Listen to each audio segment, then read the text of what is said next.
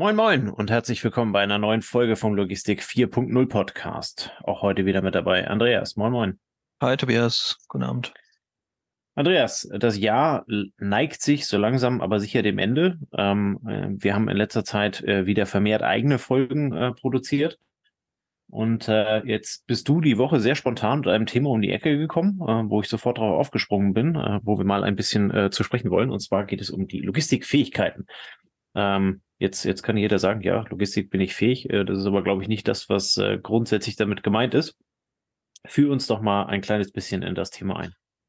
Genau, also wir haben ja immer so Phasen, wo wir viele Gäste haben und dann haben wir viele, vor allem fachliche Themen. Und äh, wenn wir dann keine Gäste haben, dann haben wir die Chance, immer so wieder Richtung Personal und sowas zu gehen. Und Logistikfähigkeiten ähm, ist mir dieses, diese Woche über, über den Bildschirm gekommen sozusagen. Und äh, da geht es darum, welche Fähigkeiten sind in der Logistik gefragt, was brauche ich als Mitarbeiter, Kollege, was suche ich als Führungskraft, aber auch was brauche ich als Führungskraft in meinen Teams insgesamt. Also wie setzen sich gute Logistikteams zusammen. Und da wollen wir heute mal ein bisschen drüber sprechen. Also Initiative ähm, oder so der Input kam eigentlich ähm, ein bisschen so aus einer Beschrei Beschreibung ähm, Michael Page, die machen ja viele Ausschreibungen, ähm, die haben viele Stellenanzeigen, die beraten Firmen beim Thema Stellenanzeigen. Und dort ähm, gibt es einen Director of Procurement and Supply Chain. Und der der hat im Endeffekt so ein bisschen erzählt, ja, im Moment äh, staffen viele Logistiker ihre Teams danach, nach dem, was sie heute brauchen. Ne? Was sind heute die täglichen Herausforderungen? Sie besetzen ihre Teams mit dem, was heute gefragt ist. Und er regt dazu an, äh, sich etwas stärker auf morgen zu, vorzubereiten. Was ist denn die Herausforderung morgen? Was, wie verändert sich Logistik? Wir haben die letzten Jahre schon gemerkt, es wird komplexer.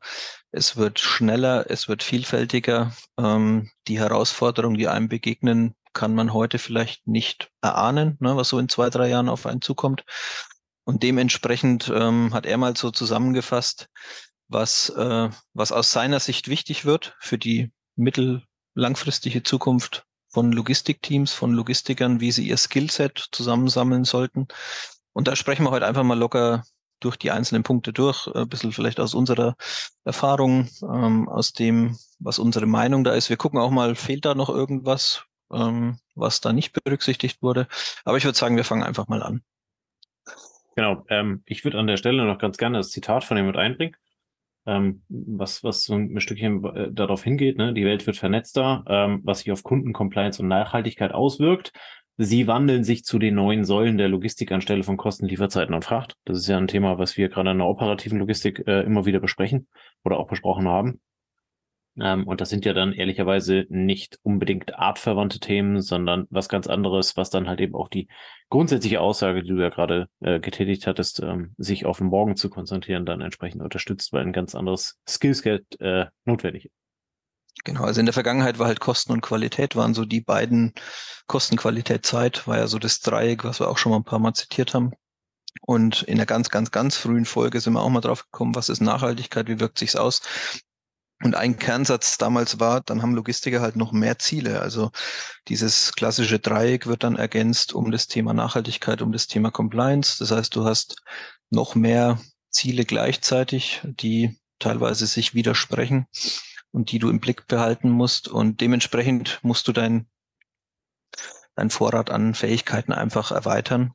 Ähm, und da legen wir mal los. Und das Spannende fand ich jetzt gleich das erste, was er genannt hat, ähm, die gefragtesten Fähigkeiten. Und der erste ist Beilegung von Konflikten, was ich so gar nicht erwartet hätte. Ähm, und was ja auch viel impliziert, also viel unterstellt, nämlich dass wir in der Logistik viele Konflikte haben und dass diese Konflikte zwischen Menschen existieren. Und also ich wäre nicht als erstes auf diese Fähigkeit gekommen, weil ich gedacht habe, naja, ähm, das ist schon eine Fähigkeit, die man haben muss, aber ist es die wichtigste? Und er nennt es halt direkt als erstes. Was ist deine Meinung dazu? Wie siehst du das? Na, der Konflikt muss ja nicht immer zwingenderweise heißen, dass sich zwei Leute am Kopf haben oder in den Haaren haben. Ne? Der Konflikt kann ja im Zweifel halt eben auch auf inhaltlich sachlicher Ebene bestehen, die dann immer auf die emotionale Ebene abstrahlt. Ich denke jetzt gerade so ein bisschen äh, konkreter darüber nach, wie sich die Logistik und Supply Chain Management in den letzten Jahren entwickelt hat. Ne? Ähm, äh, wir haben es gerade gesagt, Logistik war äh, Kosten, Lieferzeiten, Fracht, äh, wobei Fracht und Kosten ja schon fast wieder das gleiche ist. Ähm, aber da guckt man halt eben vor allen Dingen darauf, dass es günstig ist, 6R der Logistik, richtige Menge, richtige Zeit, richtige Kosten, bla bla. Ähm, und mittlerweile hat sich ja die Logistik ähm, viel mehr zu einem wertschöpfenden Prozess entwickelt ähm, in Unternehmen. Ähm, das Supply Chain Management ist äh, vielfach, wenn man also in der, in der Presse liest, äh, ist es halt eben mittlerweile ein elementarer Teil in Unternehmen geworden, was halt eben so vorher nicht der Fall war. Ähm, wodurch ja ganz andere ganz andere Daten notwendig sind, ganz andere Vernetzungen innerhalb des Unternehmens und da bist du ja dann wieder auf der emotionalen Ebene. Ähm, das heißt, du bist dann halt eben sehr schnell ich will nicht sagen, äh, äh, also äh, Säulendenken ist dann wieder äh, falsch, ne? Aber wenn du halt eben sagst, jetzt kommt also auf einmal der Logistiker, der, der, der SCMler um die Ecke und fragt dich um Daten ähm, äh, und sowas alles, da, da fühlt man sich halt eben so ein Stück weit vielleicht, meine Vermutung, einfach so beeinflusst und, und, und äh, also was will der jetzt auf einmal von mir? Ne? Ähm, den den habe ich die letzten 20 Jahre nicht gebraucht. Warum, warum geht er mir seit drei Jahren auf den Sack? Ne? Ähm, und äh, so dieses, dieses gesamtheitliche Verständnis, und ich glaube schon, dass es da relativ schnell zu Konflikten kommt. Ähm, jetzt sind wir beide bei dem einen oder anderen Logistikunternehmen auch ganz gut vernetzt. Ähm, und, und wenn man da so ein bisschen tiefer reinhört, ähm, dann ist dieser Konflikt Logistik, ich will nicht sagen gegen den Rest der Welt, aber halt eben so gegen diese ähm, in, in der Zusammenarbeit mit anderen Bereichen, der ist ja schon durchaus omnipräsent. Ne? Also von daher, ich hätte es jetzt auch nicht als erstes gedacht, und er als erstes gesagt, um ehrlich zu sein. Ähm, aber es wirkt für mich zumindest mal logisch.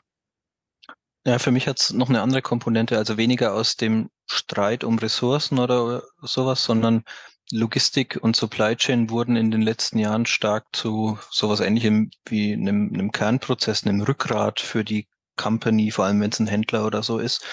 Ähm, das heißt, der Logistiker wird zum Connector das kann ich jetzt auch wieder so aus dem Arbeitsalltag nachvollziehen. Der Logistiker führt zum Beispiel Projekte durch und hat da ganz viel Berührung zu ganz vielen ähm, anderen Unternehmensteilen und ist häufig in der Moderatorenrolle und häufig in der ja, in der Rolle, dass er ein Team von Nicht-Logistikern auch zu einem funktionierenden Ganzen äh, führen muss. Und da ist er dann manchmal auch der Schlichter oder Mediator, wie es hier sogar steht, ähm, und für das Gesamtver also er, er versucht einen Prozess aufzustellen, der sich über die ganze Company zieht und ist für das Gesamtergebnis verantwortlich. Und dadurch ähm, braucht er diese Fähigkeit, ähm, mit Konflikten umzugehen. Ne? So würde ich mal sagen. Abgesehen davon, dass, wie du sagst, äh, innerhalb der Logistik Konflikte auch immer gut vorhanden sind. Ne? Also wenn so aus den klassischen Silos raus, die, der Kampf um die Fläche, um die Ressourcen, um, um das Budget, ähm, um IT-Ressourcen. Ähm, da, da, muss man ja gar nicht aus der Logistik rausgehen, um da Konflikte zu finden. Ja.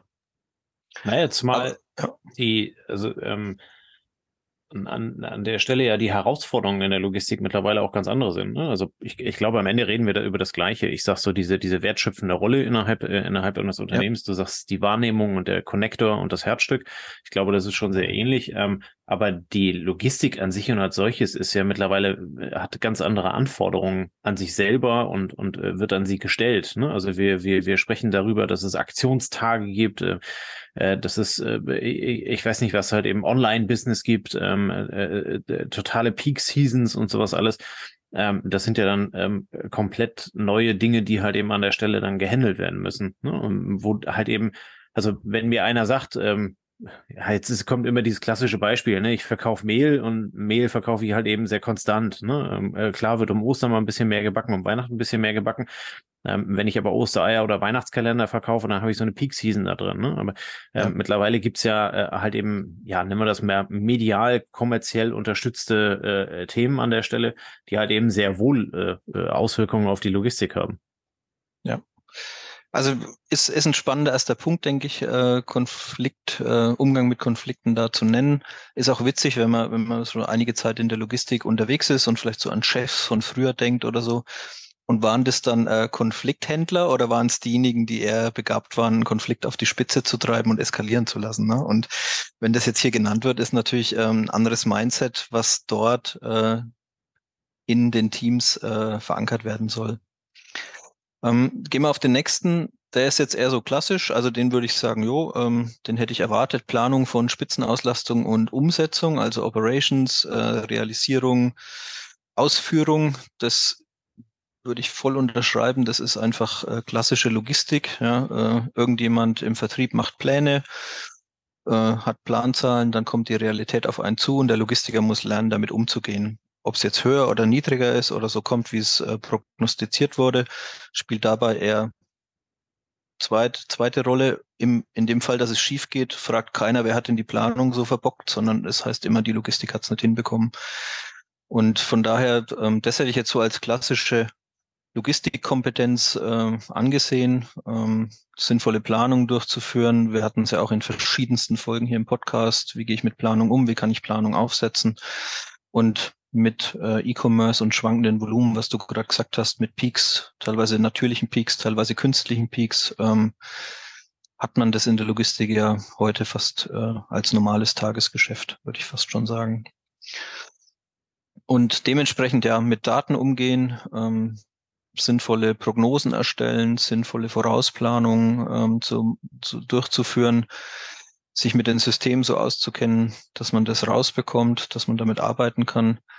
Ähm, aber vielleicht auch ganz, ganz komplex, also ganz komplexer denken kann. Ne? Also äh, du hast ja gesagt, ja voll, vollumfänglich. Also es muss in der Planung muss es ja einem immer gelingen, die Realität so zu modulieren, dass du es auf das Wesentliche reduzierst und dann Plankonstrukte hast, die auch wirklich äh, die Sachen abbilden, die der Stellhebel in der Realität sind. Also es hilft ja. mir ja nichts, die, die Reifen am Stapler zu planen, sondern ich muss äh, die Leistung meiner Leute planen. Ähm, ich muss äh, ein Gefühl dafür haben, wie entwickelt sich diese Leistung unter verschiedenen Belastungssituationen, wie entwickelt sich es über die Zeit, wie realistisch sind Planungen von anderen Teilnehmern, gewichte ich die, vielleicht irgendwie verrechne ich die da spielt Erfahrung eine Rolle und ähm, aber auch eben die nötigen Daten zu erheben, zu haben und zu merken, wenn man sie nicht hat. Ja. Also das hätte ich so als ja, klassische Logistikkompetenz angesehen. Ich glaube, das begleitet jeden, der schon einige Zeit in der Logistik ist und in einer Output-verantwortlichen Situation ist, äh, jeden Tag. Nächste Kompetenz, Prozessentwicklung, Pro Prozessdesign, Prozessaufbau. Wie hättest du das eingeschätzt? Naja, also die ganze Logistik besteht aus Prozessen. Ne? Der, der Logistiker liebt Standardprozesse, dann kann er gut Im, best, im besten Fall, genau. Ja, ja, dann kann er gut und vernünftig arbeiten und wenn irgendwas nicht Standard ist, dann fängt er an zu wackeln. Ähm, dann muss er irgendwo eingreifen und dann wird's halt eben so ein bisschen dirty. Äh, also von daher, äh, ich, ich glaube, das hätte ich ähnlich wie du beim vorigen Punkt auch auf jeden Fall erwartet. Ja, genau. Also Standardisierung ist auch für mich da das Schlagwort. Ähm, das kann sich auf die Kosten auswirken, das kann sich auf die Qualität ganz stark auswirken. Nur wenn ich einen standardisierten Prozess habe, an dessen Schrauben ich drehen kann, sich aber immer noch alle dran halten, kann ich die Qualität in Summe im Output verbessern. Ähm, und dann geht's einher mit der Planung, welche Kapazitäten habe ich, wie kriege ich was hin, weil wenn das nicht passt, dann kann ich, äh, dann, dann verlassen die Leute den Standard, um es irgendwie hinzubekommen. Oder der Output passt an und für sich nicht. Und wenn ich dann die Ware vier Tage zu spät bereitstelle, interessiert es auch keinen mehr, dass es perfekt war. Ja, dann ist halt einfach zu spät. Ja. Okay, nächster, ähm, das ist jetzt ein etwas neueres Schlagwort, Reverse Logistik, Reverse Logistics, ähm, Rückführungslogistik war für mich wieder so, dass ich gedacht habe, okay, Retouren haben wir uns schon ein, zweimal drüber unterhalten, aber noch relativ wenig äh, in unserem Umfeld.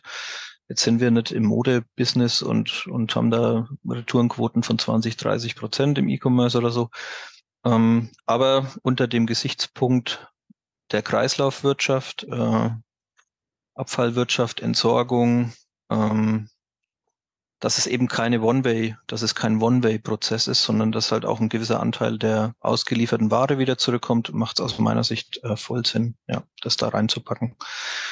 Gehört für mich eher so ein bisschen zum Team, zur Teamfähigkeit. Ne? Also ich glaube, nicht jeder muss jetzt ultra firm sein, was es für Möglichkeiten gibt, äh, Rückennahmen geschickt abzuwickeln. Vielleicht braucht man es in manchen Situationen auch weniger und in manchen mehr. Wie gesagt, hängt ein bisschen von der Branche ab, ähm, von den Kunden, vom, vom Business insgesamt. Ähm, aber gehört ins Team. aus meiner Sicht. Ja. Ich glaube, man kann heute nicht mehr drauf verzichten. Absolut. Also ich meine, du hast die, du hast die Modebranche genannt, die da ist die Retoure ja schon fast ein, ein, ein, ein wertschöpfender Prozess. Ne? Also ja. ähm, je schneller diese Retoure halt eben dann wieder da ist ähm, und äh, also das heißt, sie kommt an und wird dann also verarbeitet und steht dann also wieder zum Verkauf. Die haben ja drei Monate, dann, dann drehen die einmal das komplette Lager. Ne? Das ja. heißt also, du bekommst halt eben dann viel, viel mehr Umdrehung halt eben drauf, wenn du diesen Retourenprozess dann halt eben äh, schnell vereinnahmst ähm, beziehungsweise halt eben schnell organisierst, ähm, weil du da äh, daraus halt eben dann ähm, ja äh, Vorteile Vorteile aus der Retoure und die gehört halt eben im Modebusiness einfach mit dazu. Ähm, aber auch unabhängig davon, ne? also äh, das, was du gerade sagtest, äh, so dieses Thema Nachhaltigkeit. Ne? Ähm, ich äh, schaue halt eben, dass ich eine Kreislauflogistik hinbekomme, ähm, die ähm, die im Sinne der LKW hat immer was zu tun ne? und fährt halt eben aber halt eben auch gleichzeitig meine Entna oder beziehungsweise meine meine ähm, meine Ladestellen und äh, B-Ladestellen können halt eben darüber dann entsprechend ähm, äh, miteinander Dinge austauschen. Ähm, die Kompetenz an der Stelle halt eben dann so komplex zu denken oder da, da halt eben dann auch den Extraweg zu machen, ähm, halte ich schon für sehr wichtig. Ja. Also stimmt ja, genau. Viele Transportlogistiker machen das eh schon, ne? dass sie sagen, es gibt ja nicht nur einen Weg, es gibt ja auch den Rückweg. Ähm, der klassische LEH-LKW ist ja auch selten leer, wenn er wieder zurückkommt ja. an den Verteilerhub, sondern hat dann mindestens Leergut dabei, ähm, Pfand und so weiter. Ähm, oder auch Entsorgung, wenn du jetzt an so ein DM oder so denkst. Ich glaube, die entsorgen ja auch über die Zulieferer.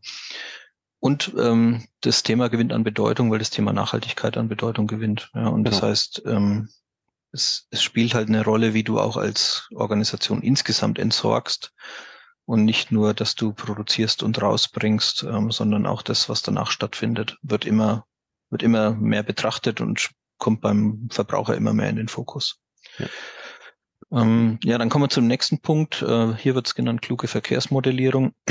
äh, ich jetzt so nach dem Lesen eher als Transportkompetenz insgesamt äh, tran oder Transport Transport insgesamt äh, benannt. Ähm, wie führe ich den Transport durch? Das war in der Vergangenheit manchmal relativ einfach. E-Commerce ist teilweise immer noch einfach. Ne? Wir produzieren auf eine Brücke, die Brücke holt ähm, der CAP-Dienstleister ab. Viele, die aus dem Lager raus Pakete bauen, ähm, haben danach hoffentlich relativ wenig mit zu tun. Ähm, Im Handel ist es dann schon größerer Anteil. Ähm, viele Händler haben eigene Transportsysteme oder also bauen die Systeme oder vielleicht sogar auch haben einen eigenen Fuhrpark, ähm, weil nur dieser Fuhrpark die besonderen Anforderungen erfüllt. Wenn du gewisse Solllieferzeiten hast, ähm, geht's fast nicht anders. Und das gehört da alles mit dazu. Und da gehört die Tourenplanung mit dazu, da gehört dazu, welche Verkehrsträger nutze ich, da gehört dazu, sich mit mittlerweile auch modularen Verkehren zu beschäftigen. Ähm, und es wird immer mehr dazu gehören, mit welchem Energieträger liefere ich denn aus und wie baue ich da mein Netz auf. Ähm, genau. Der klassische Diesel mit 1000 Kilometer Reichweite wird auf absehbare Zeit äh, Konkurrenz bekommen durch engere Netze mit E-Lkw oder wie auch immer. Ja. Na, du bist ja heute, also du fährst ja heute auch nicht mehr mit dem 40 Tonner nach Hamburg rein. Ne? Ähm, sondern also ja, wenn es geht, wenn es geht, magst du es heute aus Kostensicht machst du es wahrscheinlich, wenn es geht, schon noch, ja, ähm, dass du jetzt irgendwie Backsteine umlädst auf viele kleinere LKWs oder so weiter, das glaube ich auch nicht, sondern ne, du hast trotzdem noch so eine Kranzustellung auch für Baustellen, die noch mit dem 40 Tonner laufen. Wenn es ja, geht, wenn es erlaubt, wenn es erlaubt wenn, ist. Wenn, ja. wenn wir im Bereich dessen, der, der Konsumgüter sind oder sowas, ähm, da bist du halt eben dann tendenziell nicht mehr dabei unterwegs dann bist du ja eher bei dem klassischen Zwölftonner oder bist halt eben dann im, im Cap-Bereich auch bei diesen, bei diesen ganzen kleinen äh, äh, Geräten, die also durch die Gegend fahren. Ne? Ähm, äh, und, und da kommt ja gerade auf der letzten Meile dann also immer noch das äh, Wasserstoff oder E zum Einsatz. Ne? Und das ist, ähm, wir hatten vorhin gesagt, der Logistiker liebt Standards und ich glaube, also ich verstehe kluge Verkehrsmodellierung halt eben dann darin genau diese Herausforderungen, die auch in der Zukunft tendenziell eher größer werden, halt eben so zu standardisieren, dass du halt eben ein, ein, ein Modell entwirfst, wo du weißt, das funktioniert. Ne? Also wir hatten ja, ja, im Podcast auch diverse Gäste, die über die letzte Meile gesprochen haben. Wie kommen wir dahin? Was, welche Möglichkeiten gibt's und so weiter, dass du da halt eben genau dein Netzwerk dann auch für diese Peak-Zeiten halt eben so aufbauen kannst und, und äh, gedanklich nicht nur diesen einen Weg, sondern halt eben dann, ja, ein Netzwerk, also so eine richtige, eine richtige Wurzel, äh, die sich dann also ausbreitet, wie du halt eben dann am Ende äh, vor die, vor die Haustür kommst. Das kann ja sein, dass du mit einem 40-Tonner vor die Stadt fährst und ganz am Ende mit dem Lastenfahrrad äh, bei deinem Kunden klingelst.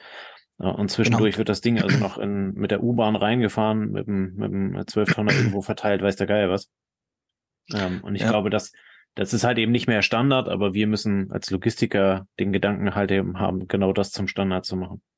Und für uns als Logistik wird es auch hier kleinteiliger. Also der E-Commerce setzt sich dort halt fort, wo du in der Vergangenheit drei, zwei, einen Laden beliefert hast, ähm, mit einem 40-Tonner, wie du sagst, mit einer Rampe und alles ist Standard, ähm, wird es halt jetzt komplexer, weil du für also bist nicht mehr für einen Zug verantwortlich, der 20 Tonnen bringt, sondern die 20 Tonnen teilen sich halt im E-Commerce dann auf, auf 2000 Pakete und die 2000 Pakete müssen zugestellt werden und sind in, in sich komplexer. Es ist komplexer, diese 20 Tonnen zum Endkunden zu bringen, weil du auf einmal für den Endkundenweg verantwortlich bist, eben bis an die Haustür. Nicht vor, wie vor 40 Jahren nur bis in den Laden, der es dann verkauft und der Kunde holt selber ab. Also ja, also für, für mich war so, Transport ist, ist Klassik, aber das, was hier an Komplexität reinkommt, ist, verändert sich einfach und je vielfältiger dann die Möglichkeiten werden, und jetzt haben wir noch gar nicht das Wort autonomes Fahren und so weiter äh, erwähnt, desto, desto komplexer wird das Ganze. Ähm, nächstes, äh, nächste Fähigkeit ist eher wieder eine Personalerfähigkeit, äh, Talententwicklung also Nachfolgeplanung des Teams, ähm, Teamschulung, wie verteile ich die Kompetenzen im Team, wie bringe ich die Leute an Bord, das berühmte Onboarding, wie entwickle ich sie bei mir, wie halte ich sie motiviert durch Entwicklungspfade, die ich aufzeige, ähm, wie sorge ich dafür, dass die Leute untereinander ihre Fähigkeiten so austauschen, dass nicht so sehr eine Wettbewerbssituation entsteht, sondern eher ein ein Übertragen von Fähigkeiten zum gegenseitigen Gewinn, zur gegenseitigen Weiterentwicklung. Und äh, wie schaffe ich das, das Ganze so als System zu entwickeln, dass es nicht von Einzelpersonen und einzelnen Führungsauffassungen abhängt, sondern ähm, als ein sich selbst entwickelndes System in der, in der Logistik entsteht. Stimmst du zu oder wie siehst du es? Ah, ich würde an der Stelle ich würde das in, in, in zwei Dimensionen unterteilen. Ne? Also einerseits, ähm, früher war der Logistiker ähm, halt eben wirklich jemand, der sich darum gekümmert hat, dass ein Standardprozess funktioniert. Und wenn es Abweichungen mhm. dazu gab, hatte er so sein Repertoire, mit dem er halt eben arbeiten konnte. Das haben wir ja gerade schon herausgestellt, dass halt eben die Anforderungen da mittlerweile ganz andere sind, ähm, dass das viel komplexer ist. Das heißt, du brauchst letzten Endes halt eben dann auch jemand, der der genau diese Komplexität halt eben abdecken kann. Das heißt, du brauchst ganz andere Talente, ganz andere Mitarbeiter mit ganz, mit einem ganz anderen Skillset am Ende halt eben auch, um das halt mhm. eben abdecken zu können. Das heißt, ich, im Kopf kam mir halt eben gerade, du musst, du musst vom, vom Macher eher zum, zum äh, Creator werden. Ne? Also, mhm. Ähm, bisher haben wir halt eben immer gemacht. Ne? Und ähm, jetzt geht es ja eher viel mehr darum, halt eben Lösungen zu finden, zu, also kreativ zu sein und das dann halt eben umzusetzen. Ähm, und die andere äh, Dimension an der Stelle, die, die Arbeitskräfte haben sich ja letzten Endes oder die Anforderungen der Arbeitskräfte haben sich ja letzten Endes auch total verändert. Ne? Ähm, äh, früher warst du von, kamst du von der Uni runter oder kamst halt eben in die Ausbildung rein und, und hat es dann halt eben ja, mu muss es dich beweisen. Ne? Und, und äh, heute hat sich das ja so ein bisschen in Richtung Arbeitnehmermarkt halt eben dann letzten Endes äh, äh, gewandelt. Das heißt, ähm, der, man spricht ja dann immer von äh, Generation Z, Y und ich weiß nicht, wie sie alle heißen. Ähm, die haben ja ganz andere Anforderungen. Also die, die haben ja gar nicht mehr Bock, äh, Bezirksleiter bei, bei dem großen Discounter zu sein mit 60, 70 Stunden Wochen. Ne? Ähm, da hat sich das halt eben auch geändert, sondern die, äh, die legen ganz anderen, einen ganz anderen Fokus, ganz anderen Schwerpunkt in ihrem Leben. Und das musst du ja letzten Endes halt eben dann auch als, als Unternehmen, das die Talente haben möchte und auch bekommen soll, musst du das ja halt eben entsprechend auch berücksichtigen. Ne? Und ich glaube, dass wir früher, als, als ich mal vor 15, 16, 20 Jahren angefangen habe, ging es halt eben immer so ein Stück weit, ich habe Stärken, aber vor allen Dingen kümmere ich mich um meine Schwächen. Und ich glaube, da haben wir uns halt eben wirklich gedreht hin zu, okay, jeder hat Schwächen Ähm, es, es macht aber halt eben nicht so fürchterlich viel Sinn, äh, sich um die Schwächen zu kümmern, ähm, weil der Gewinn, wenn sich jemand mit seinen Stärken auseinandersetzt, ähm, halt eben viel, viel größer ist. Ne? Also der kann die, der kann die Speerspitze, das, was er kann, kann er viel, viel spitzer und viel, viel länger machen. Und dann halt eben viel eher darauf zu achten, was für Leute habe ich im Team, wie ist die Kombination da drauf, so dass ich am, am Ende boah, jetzt wird's philosophisch, aber vielleicht einen Köcher an, an Speerspitzen habe, mit dem ich halt eben auf, auf viele Ziele, also auf die Komplexität halt eben zielen kann und treffen kann, anstatt dass ich gucke, dass hinten die Federn äh, ähm, am Pfeil dann halt eben auch immer schön ausgerichtet sind. Ähm, ist, glaube ich, eine ja. mega Herausforderung.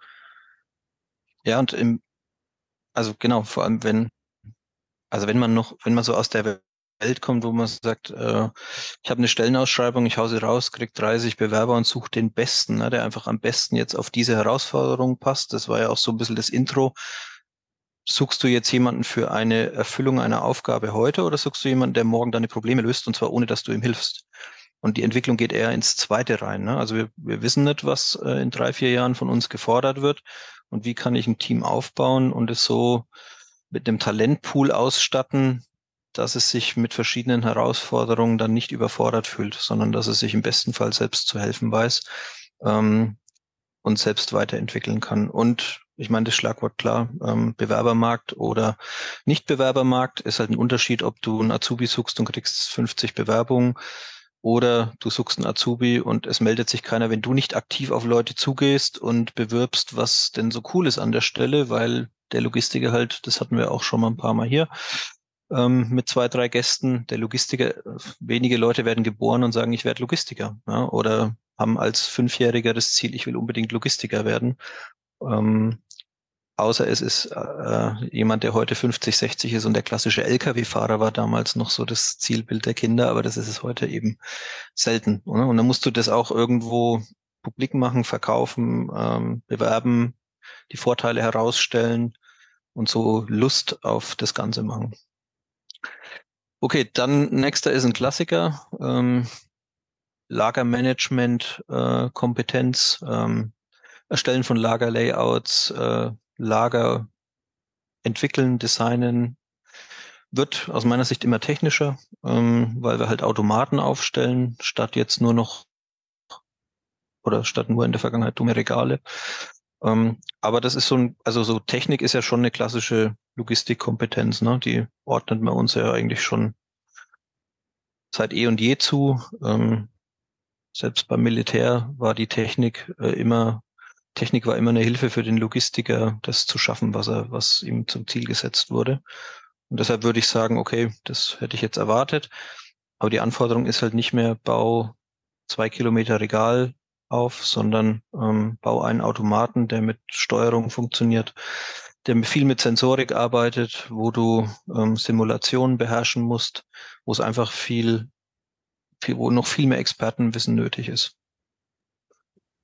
Und welches im Zweifel ja dann halt eben auch modular anpassbar ist. Ne? Also ja. ähm, wir hatten ja mal über dieses, über dieses Thema digitaler Zwilling gesprochen, ne? ähm, wo du halt eben dann quasi in diesem also in, in der Simulation halt eben dann entsprechend schauen kannst, wie entwickelt sich das und wie bringe ich das halt eben dann am Ende rein. Ne? Ähm, so dass halt eben dann etwas, etwas Wertvolles dabei, dabei entsteht. Ne? Also ich bin total bei dir, irgendwo eine 20.000 Quadratmeter Wellblechhalle hinzuklatschen. Ähm, funktioniert heute vielleicht für Standardgeschäfte noch, ähm, für etwas ausgeprägtere Logistik ähm, ist es ja dann mittlerweile häufig so, dass halt eben erstmal die Technik und dann überhaupt die Außenwand gebaut wird, ne, weil die Technik halt eben derart komplex geworden ist. Aber diese Technik muss halt eben auch irgendwo anpassbar sein, ne? Weil, also, ähm, der, wenn, wenn du nicht bei irgendeinem gewissen Standardprodukt bist, ne, ähm, bei, was weiß ich, Kugelschreiber, ich, ich weiß es nicht, ne? Äh, die bleiben halt eben mit der Größe äh, wahrscheinlich immer gleich, aber ob sich also ein Kugelschreiber Großhandel heute noch rechnet, weiß ich nicht. Ne? Aber äh, dieses, äh, dieses Thema ist halt eben einfach wichtig, ähm, dass, dass du auf die Gegebenheiten des Kunden an der Stelle dann halt eben eingehen kannst und eine gewisse Flexibilität da im, im Lagerlayout ja. hast, ja.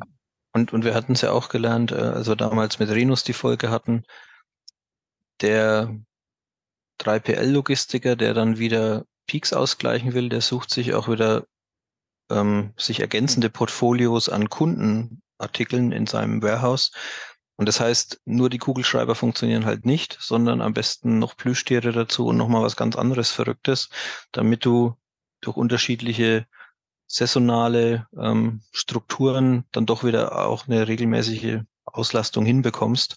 Und äh, so musst du dich, also die, die wenigsten Logistiker müssen sich nicht mit verschiedensten Artikeln beschäftigen, ne, sondern jeder, der irgendwie beim Händler arbeitet, kennt es eh schon und jeder, der produziert, weiß mittlerweile auch, wir produzieren verschiedene Gebinde. Es geht eben nicht mehr alles auf Palette raus, sondern E-Commerce fordert's an. Äh, es geht auch das Päckchen raus mit zwei, drei Artikeln, einem Artikel, einer geringen Bündelung. Und auf einmal ähm, musst du dich dann doch wieder auch mit den kleinen Gebindegrößen beschäftigen und musst diese anbieten.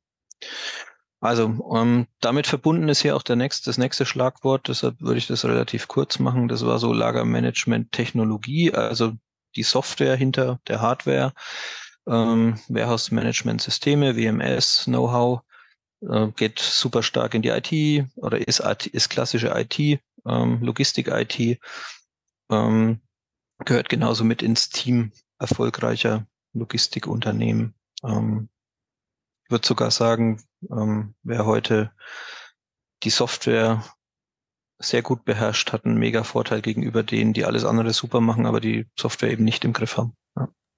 Oder der noch auf Excel unterwegs ist. Oder so. Ja. Und zu guter Letzt kommt noch ein Schlagwort, jetzt geht's wieder Richtung ähm, Human Resources, People, ähm, Teamwork. Teamwork als universelle Fähigkeit. Äh, da hätte ich aber gesagt, ja, das, ob das jetzt unbedingt was mit dem Logistiker zu tun hat, ähm, sagt mir heute ein Job, wo Teamwork keine Rolle spielt. Ne? Also da, ich hatte vorhin überlegt in der Vorbereitung, ähm, also vielleicht noch ein Pförtner, aber sonst fällt mir, fällt mir wenig ein, wo ich sage, Teamwork spielt überhaupt keine Rolle. Also, dass, dass du irgendwelche One-Man-Shows hast, ist äh, in der Berufswelt insgesamt würde ich schon sagen, selten, weil diese Herausforderungen an Komplexität, in allen Rollen zugenommen haben. Genau. Und Teamwork ist aber dann aber auch wieder die Lösung für Komplexität. Ähm, und Teamwork im Kleinen, im Team ist vielleicht dann das Networking im Großen. Und jetzt kommen wir so ein bisschen in die Richtung, was fehlt uns denn? Was, was war jetzt hier, was wurde hier nicht genannt? Ich würde mittlerweile auch sagen, auch ähm, ja, die Arbeit an Beziehungen, die Vernetzung zu anderen, der Aufbau von Beziehungen zwischen Menschen würde ich auch einem Logistiker genauso auf die, auf die Fähigkeitenliste schreiben wie Teamwork und Beilegung von Konflikten, weil es eigentlich die positive Seite ähm, auch nochmal beleuchtet und über das eigene Team halt hinausgeht, weil der Logistiker heute im seltensten nur in seinem eigenen Team aktiv ist. Er hat Berührung zum Kunden, er hat Berührung zum Lieferanten. Ähm, als, als, als ich noch WE-Leiter war, war es wichtig, dass das Team im WE zusammengehalten hat und der Lieferant war der Feind. Ich glaube, äh, das ist heute nicht mehr so. Ähm, es gilt halt die Hand auszustrecken, zu gucken, wo man gegenseitig was äh, sich Gutes tun kann, ohne dass es belastet und so in Summe mehr rauszubekommen als das, was man reinsteckt. Und von daher würde ich das Teamwork hier noch mit Schrägstrich, ja, Networking würde ich vielleicht noch dazu schreiben. Ja, würde ich äh, total unterschreiben. Ähm, vor allen Dingen äh, zurückgehend auf das, was du eingangs irgendwann mal gesagt hast, dass äh, das Supply Chain Management halt eben eher so ein Kernprozess geworden ist. Ja. Ähm, heißt es ja letzten Endes auch, wenn du die Kernprozesse verschiedener Abteilungen oder auch verschiedener Unternehmen miteinander verknüpfst, entstehen entsprechende Synergien. Ne? Ja. Und ich glaube, da bei dem Thema Teamwork würde ich das mit inkludieren. Ne? Du musst halt eben den gleichen Strom gehen, wie du Daten brauchst. Wenn du, wenn du Daten von deinem Lieferanten brauchst oder Daten äh, von deinem Kunden, musst du logischerweise halt eben dein Netzwerk erweitern, äh, Teamwork, persönliche Beziehungen halt eben aufbauen, ne? ähm, damit, damit halt eben genau das nicht nur ein, ein, ein Datengeflecht ist, wo du im Wasserfallprinzip, also ich weiß nicht, irgendwelche, irgendwelche Schnittstellen erstellst, sondern dass halt eben die gemeinschaftliche Intelligenz an der Stelle halt eben in dieses, in dieses Thema reingeht, um diese Synergien für beide zu heben.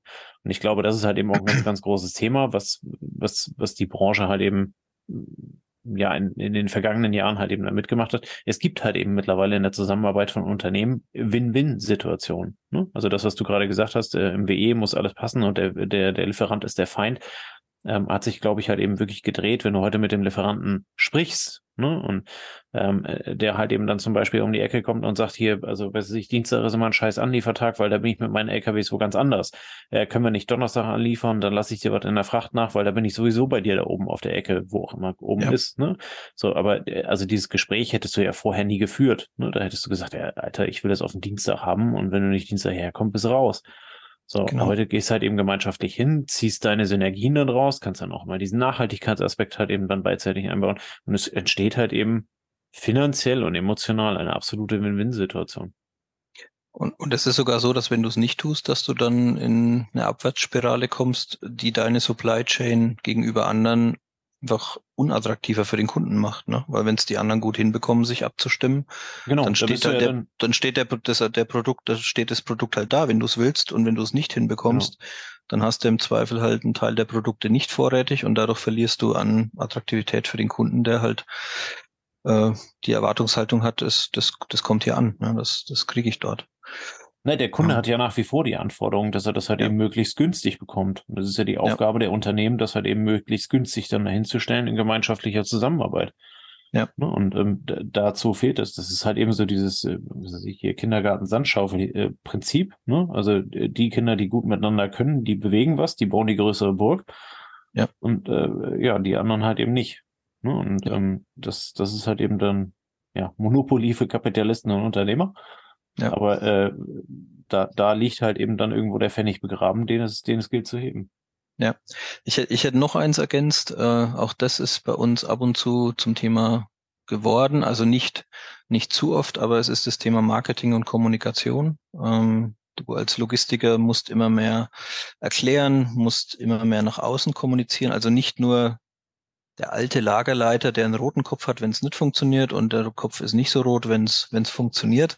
Und die Leute äh, machen jeden Tag das Gleiche und sie lesen an der Kopffarbe ab, ob es passt oder nicht, ne? sondern du hast ja immer mehr Herausforderungen, dich schnell in der Organisation zu verändern, dich schnell zu wandeln, schnell zu überzeugen, dass ein anderer Weg jetzt im Moment besser ist als der, den du vielleicht gestern oder vorgestern erwähnt hast. Und dazu gehört dann äh, auch das Thema, wie kommuniziere ich das Ganze nach innen und wie kommuniziere ich es nach außen. Und das nach außen ist dann so fast Richtung Marketing schon, wo wir ja schon mehrmals auch gesagt haben, ach, wir sind froh, dass wir nicht im Marketing arbeiten. Das würde uns ja tierisch auf den Keks gehen. Und zum Glück haben wir das mit dem Studium abgelegt, aber es kommt immer mehr in die Logistik rein. Ne? Also es ist äh, immer mehr Bestandteil der Logistik auch entsprechend zu präsentieren, zu verkaufen, ähm, zu publizieren, ähm, bekannt zu machen. Ähm, Final auch attraktiv zu machen. Ne? Also attraktiv du hast es ja jetzt während, während der ganzen Themen, die wir durchgesprochen haben, hast du ja erklärt, ne? also ein ITler ja. und, und äh, dies, das, jenes. Ähm, also ein ITler muss ja nicht zwingend ein Logistikstudium gemacht haben. Ne? Ja. Ein ITler muss halt eben Logistik tendenziell verstehen, aber ob der dann halt eben vorher medizinische Geräte irgendwie äh, programmiert hat oder äh, irgendwelche Apps, spielt erstmal keine große Rolle. Jetzt habe ich davon keine Ahnung. Das merkt man auch ja. direkt. Ne? Aber du, du äh, durch dieses man nennt mal ja Employer Branding und, und, und sowas alles, ne? Das sind ja dann diese, diese Stichwörter, die alle aus dem Marketing da kommen. Du ja. musst dich halt eben letzten Endes auch als attraktiver Arbeitgeber halt äh, präsentieren, darstellen, um halt eben genau diese Leute dann halt eben auch bei dir ins Unternehmen zu bekommen, auf die du abzielst, die dann die Talente sind, die sich miteinander verknüpfen. Ne? Das, das ist so. das Thema Personalmarketing und dann kannst du ja noch drüber nachdenken, je nachdem, wie stark du deine Dienstleistung verkaufen musst nach außen und irgendwie herausstellen musst, was du denn besonders gut kannst, ähm, ändert sich auch da die Herausforderung. Ne? Auch dort ist ein Verkaufen wichtiger, als es mal war. Weil du ja, halt, absolut. weil du Lösungen anbietest und der Kompetenz signalisieren willst und nicht nur sagst, ich fahre deine Palette von äh, über 200 Kilometer von A ja. nach B. Das ja. kann ja jeder tendenziell. Ja. Finde ich gut, äh, also finde ich eine gute Formulierung, wo du sagst, ne, äh, äh, du musst jemand werden, der Lösungen anbietet. Und im Zweifel wirst du jemanden der, der Lösung anbietet für Probleme, die dein Gegenüber noch gar nicht kannte. Ja. Aber also von daher, ja, absolut. Genau. Also wir sehen so in den, in den Zusammen, äh, in der, in der Auflistung sieht man, es wird komplizierter, es wird herausfordernd, es wird mehr ein Teamspiel als ein Einzelspiel, ähm, Personen zu finden, die alles perfekt können wird immer schwerer, ähm, auch Generalisten zu finden, die alles können, heute das, morgen das, übermorgen das, wird auch schwerer, weil es eben mehr Expertenwissen jeweils in den Kompetenzen erfordert. Und ähm, jo, das heißt im Endeffekt, äh, sind wir da jetzt wieder am Anfang. Man muss ein bisschen drauf gucken, was erwarte ich denn, äh, wie weit kann ich gucken, was kann ich tun, damit damit es funktioniert, soweit ich gucken kann und was kann ich ansammeln an Kompetenzen und Know-how für Herausforderungen, die ich heute noch nicht kenne, ne, um ja. den Pfeil mit Köchern möglichst äh, vielfältig zu machen und ähm, ja, dann auch eben auf verschiedene Reaktion, äh, verschiedene Herausforderungen reagieren zu können. Ja, ja. cool. Ich glaube, dann haben wir's. Machen wir den Sack für heute zu an die Logistikfähigkeiten. Ähm, packen euch nochmal äh, zwei, drei Shownotes unten rein, ähm, damit ihr da weiterlesen könnt, wenn ihr Interesse daran habt. Ansonsten vielen äh, herzlichen Dank äh, fürs, fürs Aufbereiten und äh, natürlich euch, äh, liebe Hörer, für eure Aufmerksamkeit bis zur letzten Minute. Äh, es freut uns immer sehr, wenn wir bei solchen ja, fast schon äh, philosophischen äh, äh, Folgen dann bis zum Ende eure Aufmerksamkeit haben, äh, weil es einfach, glaube ich, am Ende auch wirklich ein wichtiges Thema ist. In diesem Sinne, wünschen wir euch einen schönen Freitagabend, ein schönes Wochenende. Genießt es und wir hören uns dann nächste Woche wieder. Bis dahin, ciao, ciao. Macht's gut. Das war eine neue Folge des Logistik 4.0 Podcasts. Wir möchten dir helfen, neue Themen im Bereich der Logistik zu entdecken, zukünftige Entwicklungen und Trends kennenzulernen und dich mit anderen Logistikern zu vernetzen. Um regelmäßig zu neuen Folgen informiert zu werden, werde Mitglied in unserer Gruppe Logistik 4.0 auf LinkedIn oder folge den Logistik 4.0 Profilen auf Twitter, Facebook oder Instagram. Unsere Folgen werden mit Hilfe unserer Patreons produziert. Besonderer Dank gilt dabei unserem Patreon 4.0 der Firma Bord. Weitere Informationen, wie auch du unseren Podcast unterstützen kannst, findest du auf unserer Homepage logistik4.0.de. Hast du einen interessanten Themenvorschlag oder möchtest du dich als Interviewgast bewerben? Kontaktiere uns per Mail an logistik4.0 at gmail.com. Bei persönlichen Kontaktanfragen an uns schreib uns gerne dein Anliegen dazu, damit wir wissen, wie wir diese Anfrage einordnen können und dich unter dem täglichen Spam schnell herausfischen können. Vielen Dank und weiterhin viel Spaß mit unserem Logistik 4.0 Podcast.